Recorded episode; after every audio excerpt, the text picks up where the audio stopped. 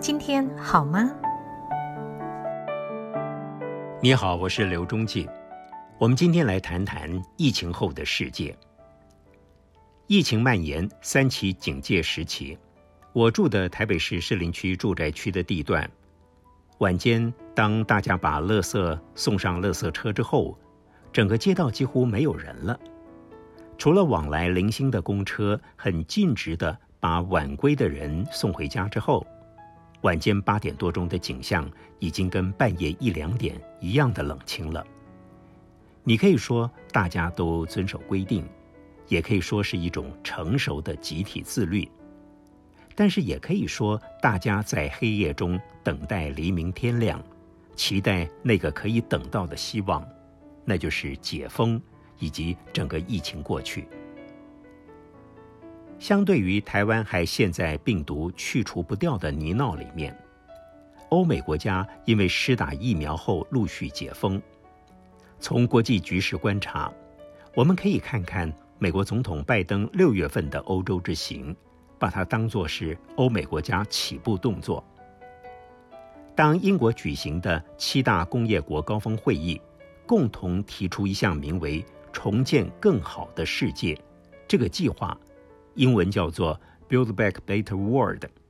白宫发布讯息说，这是一个由主要民主国家领导的合作伙伴计划，目的在帮助开发中国家发展基础建设。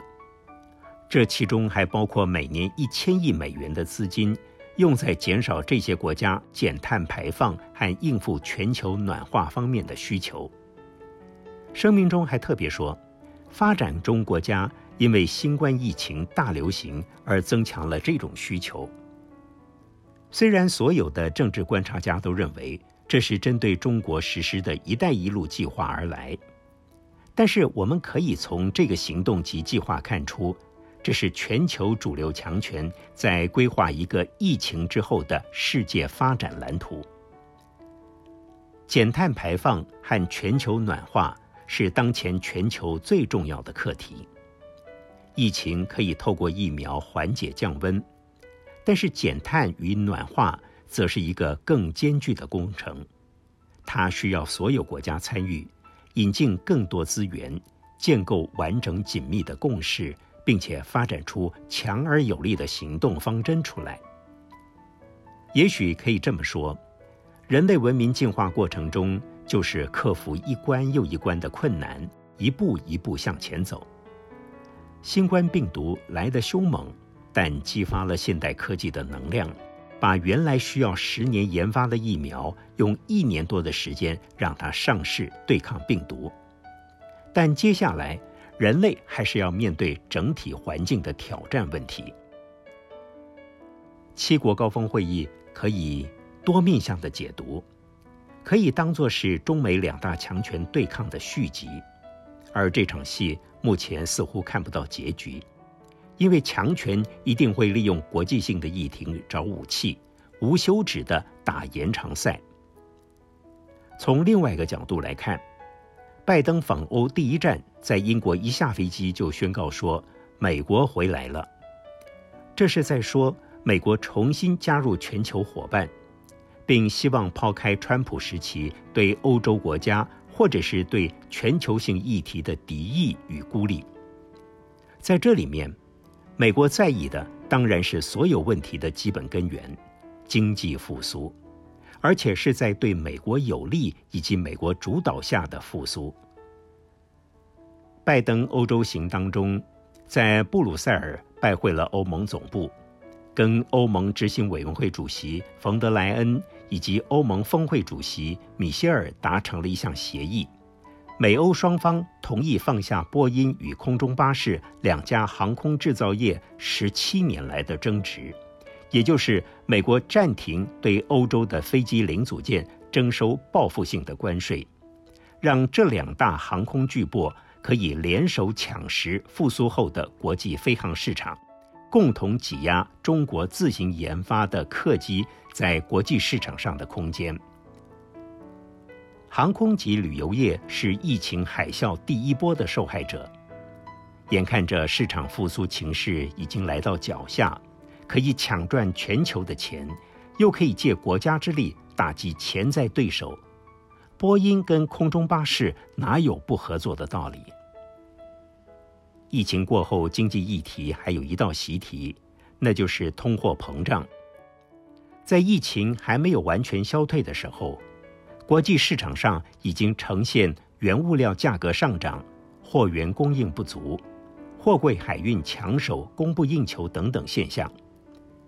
美国也出现了消费者物价指数上涨、汽油、食品、民生物资大幅上升的现象。因此，经济学者或者是市场投资者预测全球通膨一定会发生。不过，知名的美国投资专家肯恩·费雪却乐观看待。他认为，经济成长及通膨是回到疫情前的水准而已，是一种渐进式的成长，对消费者、投资人以及企业都有应对的心理和方法，不必太过担心。从去年延续至今的疫情，以及去年年底美国大选结果，这两件重大事件影响着全世界。在我看来，存在着两个议题。首先，当然是美国总统以及美国在全球的领导力。川普选前选后都喊着 “America First”，走的当然是纯粹的国家利益政策。但是拜登上台还加上了全球公益的理念，要的就是美国的领导地位。哈佛大学知名政治学者约瑟夫·奈伊教授写了一本书，中文书名是《强权者的道德》。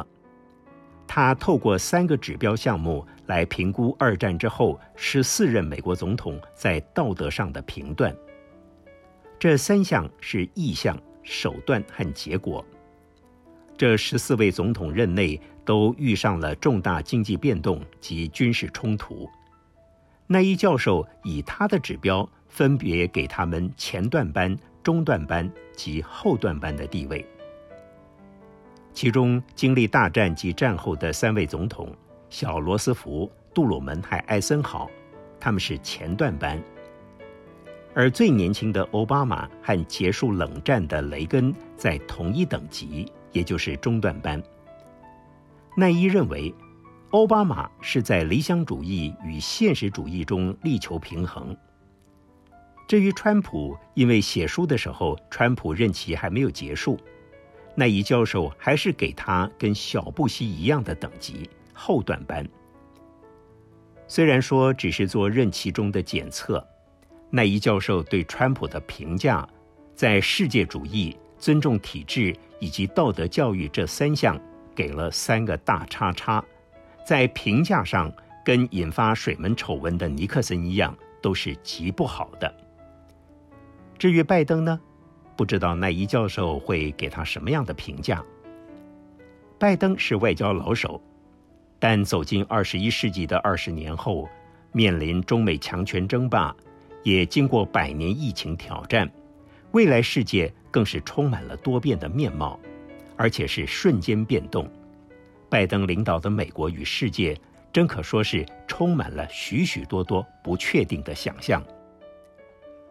为了美国长远利益，为了围堵中国，拜登丢弃了川普的单边自立主义，走向结盟与合作之路。有学者形容，在经济发展上，拜登。还会选择执行一项改良式的全球化策略，也就是战略如半导体晶片，要求建立从研发到制造的完整生产链。至于其他非战略的，仍维持现有全球分工模式。全球化在二战之后已经演化成一种从国际分工、国家发展战略到一般民众生活形态的巩固模式。一位以色列优秀记者纳达夫·埃尤尔写了一本书《Revolt》，中文由天下杂志出版，名称为《反抗》。他举出全球化在全世界产生破坏性的负面影响，尤其是中产阶级及年轻世代因贫富差距扩大产生相对的剥夺感，政客政党见缝插针式的操弄。加上全球性社群媒体网络从中获取垄断式的利益，这个世界已经走向反理性、反科学，甚至反进步的邪路上。而疫情这种全球化的灾难，加重了破坏的强度，增加治理的困难度，尤其是理性与信任遭到严重的伤害。他在台湾版的序文中特别说。长期未获解决的纷争是摩擦来源，可能迅速升温。台湾比任何其他地方都了解这一点。作者虽然没有明说，但是很明显的指的就是两岸关系的发展。因为疫情，两岸的政府都没有把它当共同灾难看待，只当作是政治提款机，玩的是民粹游戏。印证到序文的标题“现在就埋葬民粹主义，还言之过早”这句话，可以说是非常贴切。疫情带给世界重大改变，这个变动是原本就会有的，只是加快它的脚步而已。有很多变动，我们期待它是一个良性循环的启动，尤其是许多公益行为是补体制上不足之处。例如，许多热心人士、团体及企业主动捐助医疗器材、偏乡远距教学设备，还奉献心力参与运送染疫病患的工作等等。可以看出，每一个单一行动都可以衍生出环节或系统出来。如果让公益在疫情过后形成体制，那就不会辜负每一位奉献心力的人了。疫情带来痛苦，也增进了很多学习机会，就看你身心安顿在什么地方了。谢谢您的收听，再会。